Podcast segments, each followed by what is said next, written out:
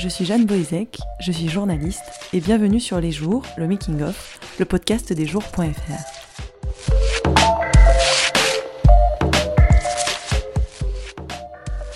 Depuis le 1er janvier 2018, 81 personnes ont été recensées mortes en Méditerranée, selon le programme Missing Migrants qui recense les morts sur les routes migratoires. Taina Tervonen est journaliste indépendante, les chiffres, elle les connaît, et elle sait combien il est difficile de les humaniser.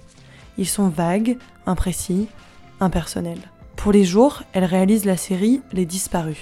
Elle se lance à la recherche de l'histoire de PM 390047, un migrant mort en mer. Cette série l'emmènera au Sénégal, au Niger, où elle-même passera les frontières, remonte à contresens le voyage de cette personne.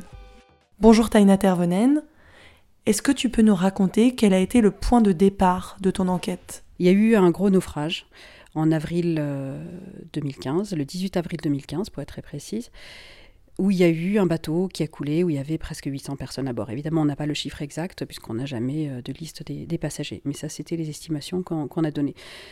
Moi, je travaille sur l'immigration depuis une quinzaine d'années maintenant, depuis, en, depuis que je travaille en, tant que journaliste.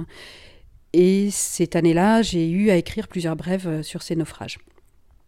Et je me suis intéressée sur, à ce naufrage-là, en particulier pour une raison simple, c'était le premier naufrage où le gouvernement italien a décidé de récupérer l'épave et d'essayer d'identifier les victimes euh, du naufrage, ce qui avait été jamais fait vraiment avant. Ce qui m'a frappé, c'est que pour les migrants vivants qui arrivent en Europe, il y a des bases de données, il y a, on prend leurs empreintes digitales, on essaie de les suivre euh, à travers l'Europe et ainsi de suite. Quand il s'agit des morts, il n'y a rien qui existe, il n'y a pas de base de données centralisée. Euh, quand on essaie de les identifier, ce qui arrive relativement rarement en fait, sont toujours des initiatives personnelles. Donc c'est un médecin légiste au nord de, de, la Grèce par exemple euh, qui se retrouve à autopsier les corps des, des, personnes qui ont essayé de traverser la frontière terrestre hein, ou qui ont essayé de traverser le fleuve Evros et qui décide par lui-même voilà, d'essayer de mener des enquêtes pour, euh, pour donner une identité à ces personnes-là. Mais voilà, il n'y a rien de, de centraliser, il n'y a pas de procédure commune dans l'Union européenne qui existerait pour, euh, pour ces morts-là. Le travail est extrêmement difficile. On a très peu d'indices sur, euh, sur l'identité de ces personnes, mais essayer de les identifier, pour moi, c'est quelque chose d'important. C'est un geste d'humanité, c'est un geste de respect pour, euh, pour les morts. Et c'est peut-être un peu, un peu tout ça aussi que j'ai envie de raconter avec, avec cette série-là. Sur la photo euh, principale euh, de l'enquête qu'on peut voir sur euh, le site, on voit un téléphone portable, sa batterie, dans un sachet en plastique. Comment tu t'es retrouvé en possession de ces, objets? Quelle, est la première fois que tu les as vus en fait? Alors ces objets se trouvent à la morgue à Milan. pourquoi dans, cette morgue-là? Si pour une raison très simple, c'est que c'est la morgue qui est dirigée par la médecin légiste Cristina Cataneo, qui ensuite s'est impliquée dans l'identification de, de ces victimes. Donc tous les objets personnels qui ont été retrouvés sur les corps sont stockés à la morgue de Milan, dans des petits sachets en, plastique, qu'on voit, comme on voit sur la photo. Et je me suis rendue euh, sur place en août 2016 avec une photographe qui les a photographiés. Euh, elle a dû en photographier une vingtaine, 25 peut-être, de, sachets comme ça, où on trouve des objets divers et variés. Là, c'est un téléphone portable, ça pouvait être un bracelet, ça pouvait être une brosse à dents cassée, ça pouvait être euh, des amulettes, euh, une plaquette de médicaments, voilà, des objets de tous les jours, des objets du quotidien, enfin, des choses qu'on met dans sa poche quand on part en voyage. Tout au long du récit, on suit l'enquête que tu as menée au sujet de la disparition en mer de ce réfugié, donc. Comment as-tu procédé pour mener cette enquête? Je suis vraiment partie euh, du travail que font les différentes personnes qui sont confrontées à, à cette histoire-là. Donc je, suis allée tout simplement rencontrer ces personnes-là. Donc que ce soit Christina Cataneo, la médecin légiste, et Vittoria Piscitelli, qui est la personne qui dirige le bureau des personnes disparues en, en Italie. J'ai parlé avec des pompiers qui ont travaillé sur cette épave-là. J'ai aussi parlé avec d'autres pompiers qui ont travaillé sur d'autres naufrages. J'ai rencontré des, maires de petits villages qui se retrouvent confrontés à, cette question-là. Voilà, vraiment les, personnes, les, êtres humains qui, dans leur travail, à cause du travail qu'ils font, à cause du lieu où ils habitent, se retrouvent confrontés à cette question-là. Ils ne sont pas particulièrement militants euh, sur la question des réfugiés ou des migrants. Parfois, ils n'ont pas vraiment d'avis sur, euh, sur la question non plus.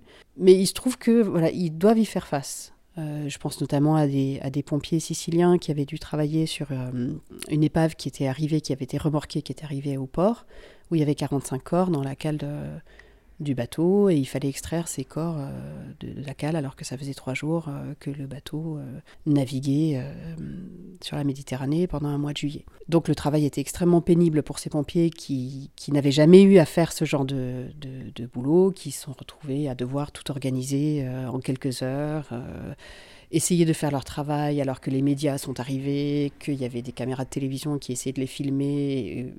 Eux, ils essayaient de travailler de façon à ne pas exposer les corps devant les caméras, ce qui rendait leur travail encore plus difficile. Et euh, donc, ils me racontaient tout ça. Et euh, ensuite, ils me disaient, mais euh, ce jour-là, ben, les médias étaient là, mais le jour d'après, les médias n'étaient plus là. Il n'y avait plus personne.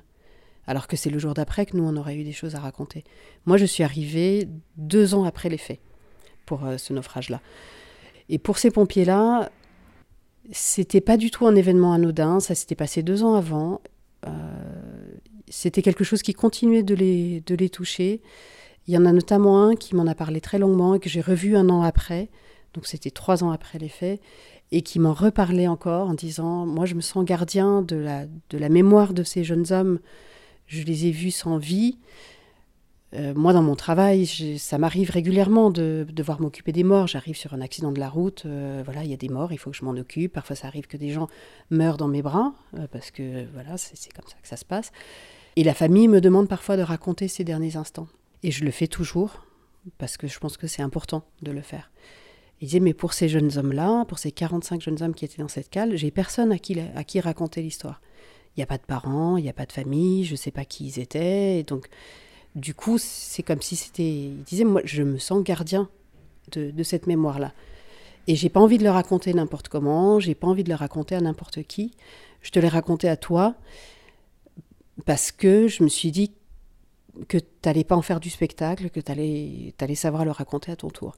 Et c'est peut-être un peu ça que j'essaie de faire aussi, c'est-à-dire de devenir un peu euh, passeur en quelque sorte, passeur d'histoire, un passeur de ces témoignages-là, qui sont des témoignages qui, qui nous concernent, nous en tant qu'Européens, qui nous concernent parce que ça pourrait être nous aussi dans notre travail un jour, ou nous aussi un jour parce qu'on habite dans un endroit où on se retrouve confronté à cette question-là. Donc c'est pas seulement une question politique, c'est pas seulement une question qui concerne les familles euh, des disparus qui sont dans les pays d'origine, ainsi de suite, c'est aussi une question qui nous concerne nous tous. Quoi. Les Disparus est disponible sur lesjours.fr. Sur les réseaux sociaux, c'est lesjours.fr, sur Twitter, Facebook et Instagram. Pour m'écrire, jboezek at lesjours.fr et je vous retrouve la semaine prochaine pour un nouvel épisode.